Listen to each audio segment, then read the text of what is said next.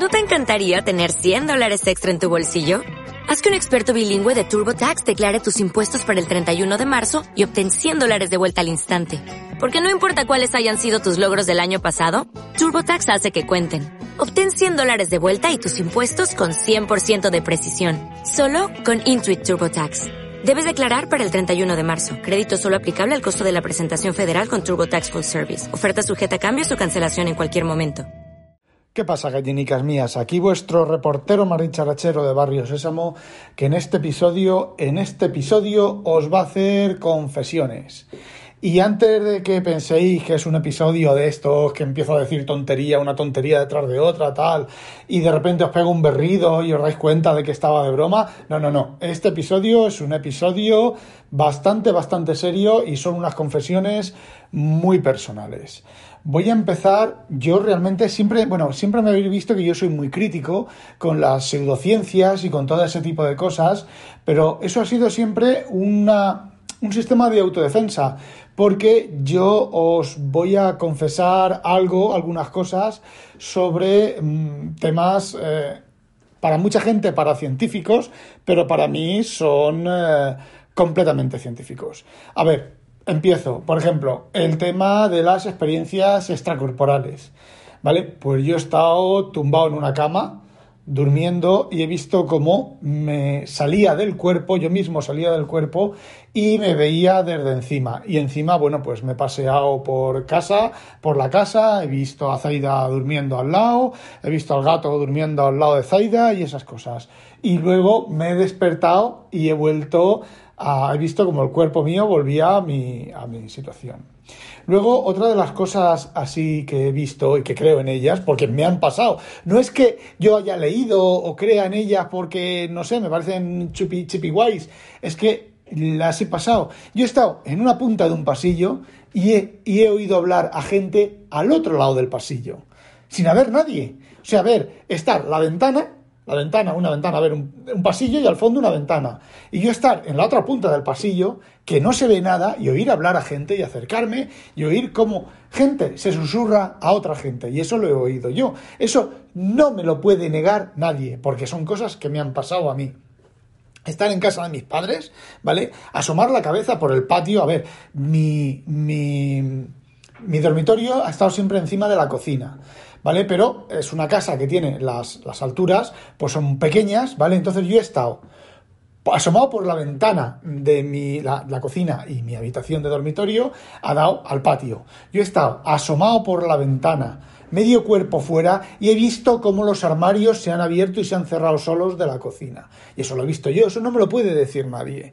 Así que los espíritus y ese tipo de cosas, todo eso tiene que existir.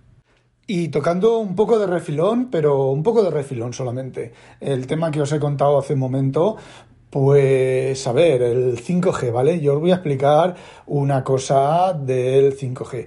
Vosotros no os habéis dado cuenta que cuando se va la luz, vosotros, ahora tú estás normalmente y tú, tu, tu cabeza, tu manera de pensar y tus pensamientos es, son, eh, bueno, pues el que tienes. Pero si se da la casualidad de que se va la luz, ¿Vosotros veis cómo os queda una claridad de mente? Una situación es diferente, es diferente cuando está la luz y cuando se va la luz. Pero ¿sabéis por qué? Porque al irse la luz, las estaciones de telefonía, muchas de ellas se apagan, otras tienen grupo electrógeno. Si te toca una con grupo electrógeno, pues te chinchas, ¿vale? Pero si no te toca como aquí, por ejemplo, que no te toca una con grupo electrógeno, una claridad mental, una, una nitidez y unas cosas que cuando, cuando tienes los, los teléfonos, igual en casa, apaga todos los teléfonos, apaga el wifi, pero apaga lo desenchúfalo, no lo dejes enchufado, sino lo desenchufas todo. Los teléfonos les sacan la batería si tienen batería. Y si se puede sacar la batería, si no los coges, los metes en el coche, que por cierto el coche es una jaula de Faraday, y los, los metes en el coche y te alejas. O en caso extremo te puedes ir al medio del campo, pero en medio del campo ya sabéis que las antenas y ese tipo de cosas pues no eh, siguen estando, sigues estando en línea de antena. Y entonces te relajas y notas una sensación de una claridad mental, te, te vienen las ideas, las ideas te, te, te, no sé, no sé, a mí me ha pasado, yo, a ver, mm, es, es una, una diferencia muy impresionante. Y tomando un poco el tema del 5G en exclusiva, eh, a ver, ¿Os acordáis? Yo hice una newsletter hace unos días, hace unos meses, hice una newsletter sobre el tamaño de los microchips, el número de transistores y todo eso. Claro, pero yo ahí os mentí. Yo ahí os dije con tecnología de 100 nanómetros, que es la tecnología, pues, de, de antigua, ¿vale? La tecnología ahora de 2 y de 3 nanómetros. Joder que si caben los microchips dentro de una aguja. Además, los microchips, cuando te los inyectan, que es por eso que se queda en el, brazo, que mucha gente se le queda pegada a la moneda y demás, cuando te lo inyectan, porque te lo inyectan en el flujo sanguíneo, si el microchip no se fijara ¿vale? Pues circularía por el grupo sanguíneo, al final terminarías filtrándolo por el riñón o por los pulmones, lo echabas y pues lo meabas o lo tosías en algún estornudo o lo que fuera. Entonces lleva una especie, unas especies de grapitas, que es lo que duele. Cuando a ti te, meten la inyección y luego estás dos días ahí que te duele la inyección, son las grapitas que se han enganchado ahí a la vena para quedarse el microchip. Y sí, el microchip lleva un Bluetooth. Lleva el Bluetooth, eso que, que, que habéis visto en, en la tele de gente. Mira, mira, somos cinco personas ya hay 10 conexiones de Bluetooth. Efectivamente, la conexión del microchip que tienes enganchado en el cuerpo. ¿Para qué? Para controlarte. El microchip lo que hace no te, no te no controla tu mente, afecta a tu subconsciente y entonces cuando tú te pones a hacer algo que el microchip, la inteligencia artificial y las rutinas de inteligencia artificial y la conexión con, con, con los servidores de, de, Microsoft y de Apple y de los gobiernos deciden que eso está mal que tú estés haciendo ahí, te empiezan a dar una especie como de descarguitas eléctricas que tú no eres consciente, pero tu subconsciente sí que lo es. Y entonces dejas de hacerlo y te conviertes pues en más pasivo, un ciudadano mucho más pasivo, un ciudadano, un ciudadano mucho más conformista. Vamos al tema de las de los encierros y de las mascarillas y todo eso. ¿Por qué la mayoría de la gente obedece? ¿Por qué? Porque han convencido a su subconsciente. No es que seamos imbéciles y vayamos como borregos descerebrados sin pensar lo que ocurre. No, no, no, no. Solo el efecto de los microchips que mm, indirectamente en el subconsciente nos afectan para que para que seamos, bueno, pues eso, así, no seamos tan revolcados. ¿Os acordáis del 15M? ¿Ha habido algún otro 15M después de aquello? ¿A que no? Pues está clarísimo, tíos. Es más que evidente, es una lógica. Yo ahora os podría poner esto en, notación lógica formal, ¿vale? Si P igual a, implica Q y Q implica R, entonces P implica Q, con cada, con cada, mm, ¿cómo se dice? Con cada eh, monotrema, no me acuerdo ahora de la palabra, ¿vale? Entonces, se hace el análisis, en eh, bla, bla, bla, se hace, que me lío, se hace el análisis lógico y termináis, se llega a la conclusión que os estoy diciendo, que es cierto todo lo que os estoy contando. Lo que pasa es que yo no puedo publicar un paper así porque ni me lo iban a coger en ningún sitio y bueno, pues si esto se demuestra, se demuestra matemáticamente y científicamente, pues eh, podría peligrar mi vida, ¿vale? Y de, las, de la, vida de, de, los que creáis, creyerais en lo que yo os estoy contando, pero os lo digo muy serio, si os fijáis, yo normalmente cuando hago, digo alguna chorrada y hago alguna broma o alguna cosa de esas, yo enseguida me entra la risa, me parto el culo de risa y se me nota que estoy de broma. Ahora no estoy de broma. Y ya os voy a dar el bombazo, el bombazo final, y no, no, el bombazo final no es el grito de ¡Ah! ¡Crédulos! ¡Gañanes! No, no, no, no, no, no. El bombazo final es que, efectivamente, la Tierra es plana. Y no penséis que es una chorrada, tiene su explicación, ¿vale? El tema del péndulo. El tema del péndulo es tan sencillo que la Tierra es plana, pero siendo plana, rota. Entonces el péndulo que se va moviendo el péndulo de Foucault, que lo demostró, ¿vale? Hace ya 200 años por lo menos, ¿eh? se va moviendo y como la Tierra va rotando, no es porque sea redonda, sino porque va rotando, está girando. Entonces, efectivamente, el péndulo traza un arco entero cada 24 horas, pero porque la Tierra plana rota cada 24 horas. Lo de los aviones, ¿vale? Tú te subes a un avión y la ves curva. Nos ha jodido. Vosotros os habéis subido al Euromast aquí en, Rotterdam. Si te subes al Euromast, ves la Tierra curva exactamente igual. Es un efecto óptico de la distancia a la distancia, la curvatura de nuestro ojo, cuando vienen los rayos de lejos hacia la curvatura de nuestro ojo, nuestro ojo es curvo. Lo que estamos viendo no es la curvatura de la Tierra, estamos viendo la curvatura de nuestro ojo. A la distancia, de distancia cerca no porque tenemos la visión binocular, ¿vale? La visión en estéreo y la diferencia entre un ojo y el otro ojo se corrige. Pero de lejos, que la distancia es muy larga, la, la esto binocular no existe. Entonces, fijaos, hay un experimento muy sencillo, pero que muy sencillo. Ir a una playa muy larga, muy grande, muy grande, muy grande, muy grande, que sea todo mar, ¿vale? Para el tema de la, de la curvatura de la Tierra, ¿vale? Y os vais y cogéis tendríais que, a ver, esto es teórico, ¿vale? Tendríais que coger un ojo y llevarlo 20 o 30 kilómetros de distancia del otro ojo. Y entonces, si estuvierais viendo la imagen a la vez, veríais que es plano. Esa curvatura no existe. De hecho, se puede hacer de otra manera, que es hacer dos fotos de manera simultánea y combinarlas. Y combinarlas en estéreo. Y veréis cómo la curvatura se corrige. Y lo mismo pasa en los aviones cuando vas volando, eh, todo ese tipo de cosas. La luna, ¿Por qué la Luna da solamente una cara a la Tierra? ¿Por qué Mercurio solo da una cara a la Tierra? ¿Por qué Venus solo da una cara a la Tierra? Nos ha jodido, porque solo tiene una cara, son planos. Son planos. Y os cogéis, esto, esto lo hice yo hace bastante tiempo, ¿vale? Os cogéis la, la teoría de la gravitación de Newton, ¿vale? Y hacéis los cálculos. Que en lugar de ser esferas sean planos, sean elementos completamente planos y las ecuaciones funcionan exactamente igual. En el vacío, en el espacio no hay aire.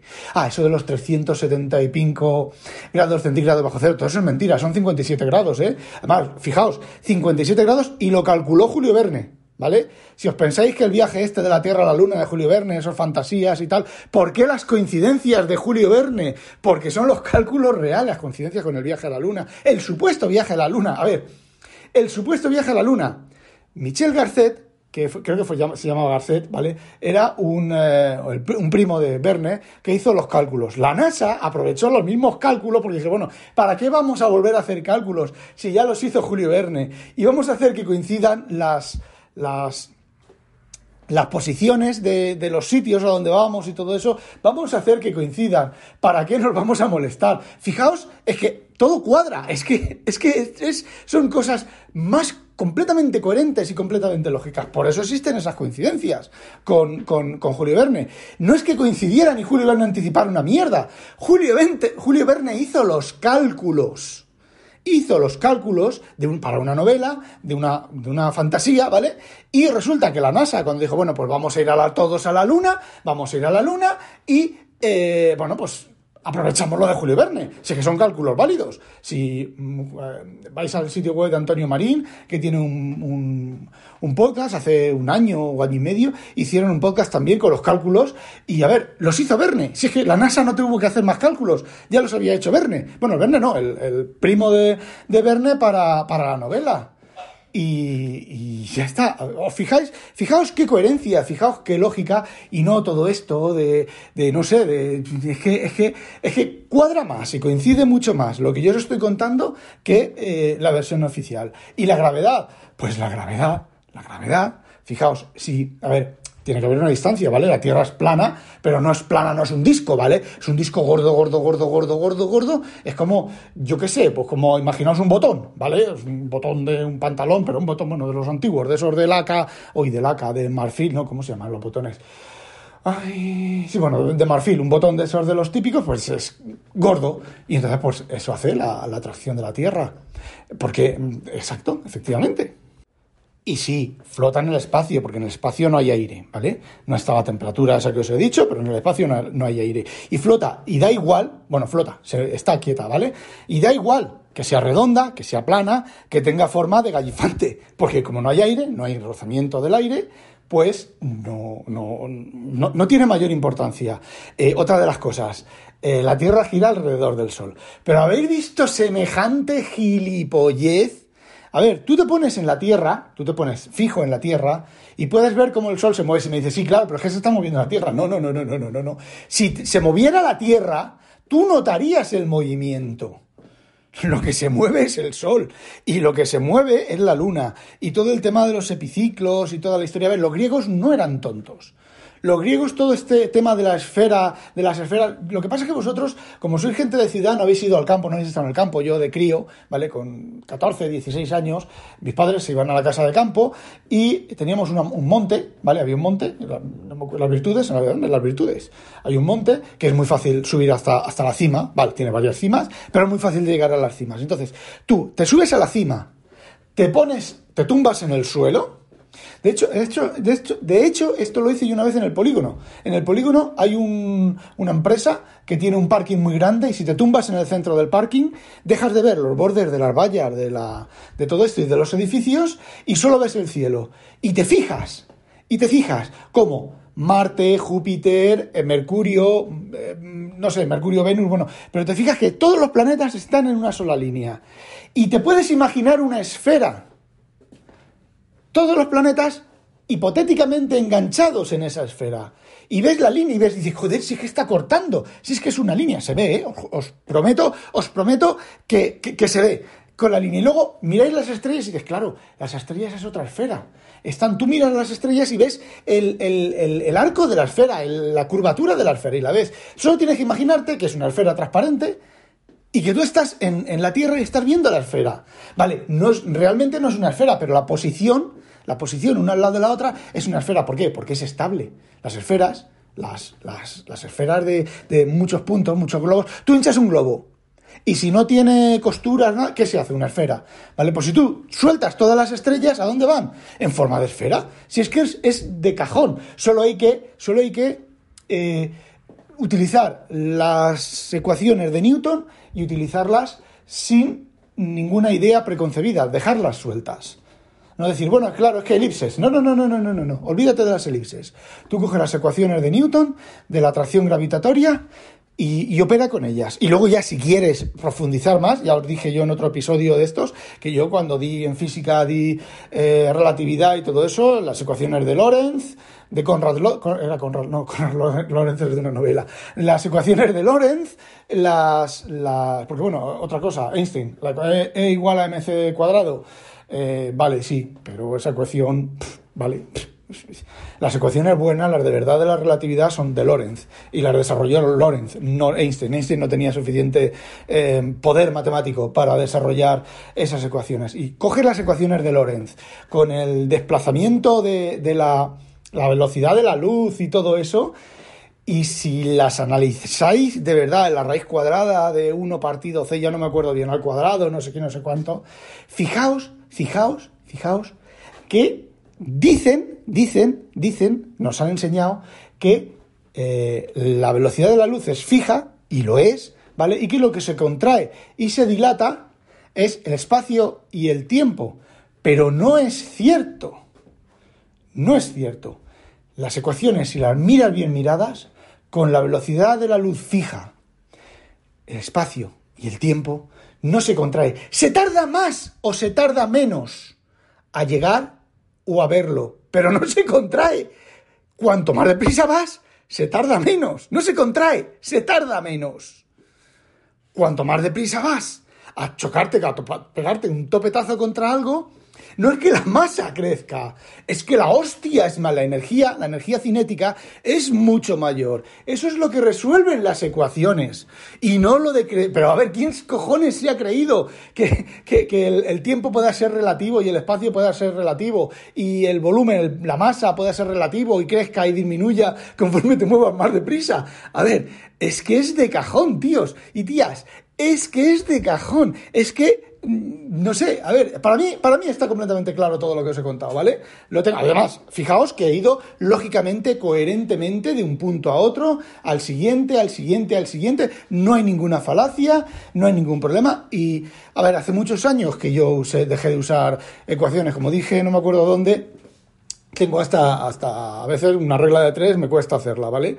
Pero vamos, que me podría poner otra vez a hacer las ecuaciones y a demostrarlo con ecuaciones numéricamente. El mayor problema es que me pasara como me pasó en su momento, que yo llegaba a mi profe de física y decía, mira, es que esto, es que esto no es así como vosotros decís, esto es como lo digo yo, ah, tú estás loco, no sé qué, no sé cuánto, mira, a ver, Rafa, lo que haces, que te estás buscando la perdición, que esas cosas no se pueden saber ni se pueden decir de esa manera, ese tipo de cosas. Entonces, eh, no sé si me atrevería yo otra vez a ponerme con esas ecuaciones y todo eso. Y bueno, mm, creo que no me, se me queda nada en el tintero. Esto de sin guion, eh, se me puede haber quedado alguna cosa en el tintero, pero vamos, creo que no. Bueno, eso era todo lo que quería contaros. No olvidéis, sospechosos, habitualizaros y que no os la pique un pollo belga. Y mirad la fecha en la que ha salido esto. Every day, we rise, challenging ourselves to work for what we believe in. At U.S. Border Patrol, protecting our borders is more than a job, it's a calling. Agents answer the call, working together to keep our country and communities safe. If you're ready for a new mission, join U.S. Border Patrol and go beyond. Learn more at cbp.gov/careers.